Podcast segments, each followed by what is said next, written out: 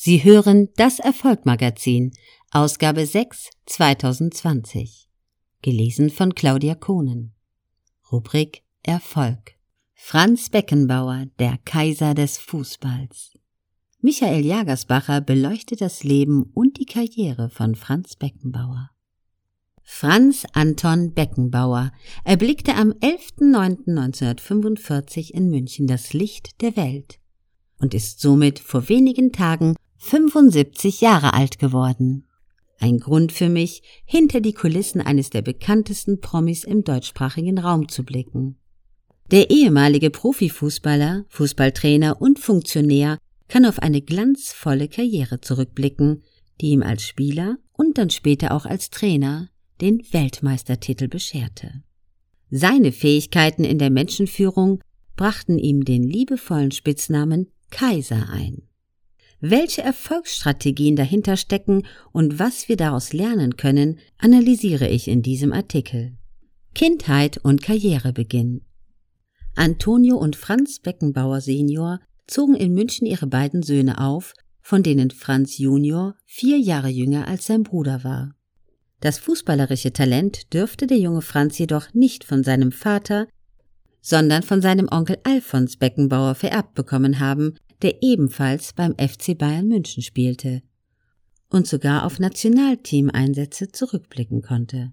Am Fußball konnte der kleine Franz eigentlich gar nicht vorbeikommen, da sich direkt gegenüber von seiner Wohnung der Fußballplatz des SC München von 1906 befand. Wenig verwunderlich daher, dass er alsbald bei diesem Team anheuerte. Die Wege von Franz Beckenbauer und dem FC Bayern München hätten sich beinahe nicht gekreuzt, weil der junge Kaiser eigentlich zum Stadtrivalen TSV 1860 München wechseln wollte. Als er jedoch bei seinem Spiel gegen diesen Verein eine Ohrfeige vom Gegner erhielt, änderten sich seine Pläne und Bayern München war plötzlich seine bevorzugte Destination. Im Alter von 18 Jahren debütierte er somit in der Kampfmannschaft und schoss gegen St. Pauli sogleich sein erstes Bundesligator. Was für ein Einstand. Große Erfolge und vorläufiger Abschied von FC Bayern München. 1969 gewann Beckenbauer erstmals die Meisterschaft mit den Münchnern. Seine Doppelpässe mit dem weltbekannten Stürmer Gerd Müller sind selbst heute noch legendär. Dabei interpretierte er die Libero-Position. Anmerkung, letzter Mann hinter der Abwehr wird heute nicht mehr in dieser Form gespielt. Sehr offensiv, obwohl es sich um eine Defensivposition handelte. Immer wieder gestaltete er so das Angriffsspiel der Münchner und leitete Tore durch seine gefürchteten Außenrisspässe und Flanken ein. Die Mannschaft war dabei so erfolgreich, dass sie 1975 und 1976 den Europapokal der Landesmeister gewann und 1977 sogar den Weltpokal. 1974 wurde Beckenbauer darüber hinaus Weltmeister mit der deutschen Nationalmannschaft. Besser hätte es wohl nicht laufen können, wäre da nicht das Privatleben gewesen. In seiner Ehe kriselte es gewaltig und er wechselte dadurch zu den New York Cosmos, wo er Seite an Seite mit dem Weltfußballer Pelé spielte und drei Meistertitel gewann. 1980 kam er zurück nach Deutschland, wo er noch für zwei Jahre vom HSV verpflichtet wurde, bevor er seine aktive Fußballkarriere in Deutschland beendete. Versüßt wurde dies durch den erneuten Meisterschaftsgewinn seinen bereits fünften in Deutschland. Im Laufe seiner Bundesliga-Karriere absolvierte Beckenbauer 424 Bundesligaspiele, davon 396 für den FC Bayern München und 28 für den Hamburger SV.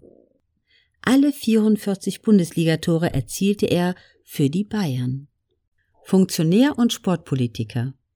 Obwohl er 1983 das letzte Mal als Spieler für die New York Cosmos auf dem Platz stand, war das Thema Fußball für Franz Beckenbauer noch lange nicht abgehakt. Von 1984 bis 1990 war der Kaiser Trainer des deutschen Nationalteams und gewann 1990 den Weltmeistertitel. Danach trat er von seiner Funktion zurück, um Sportdirektor bei Olympique Marseille zu werden.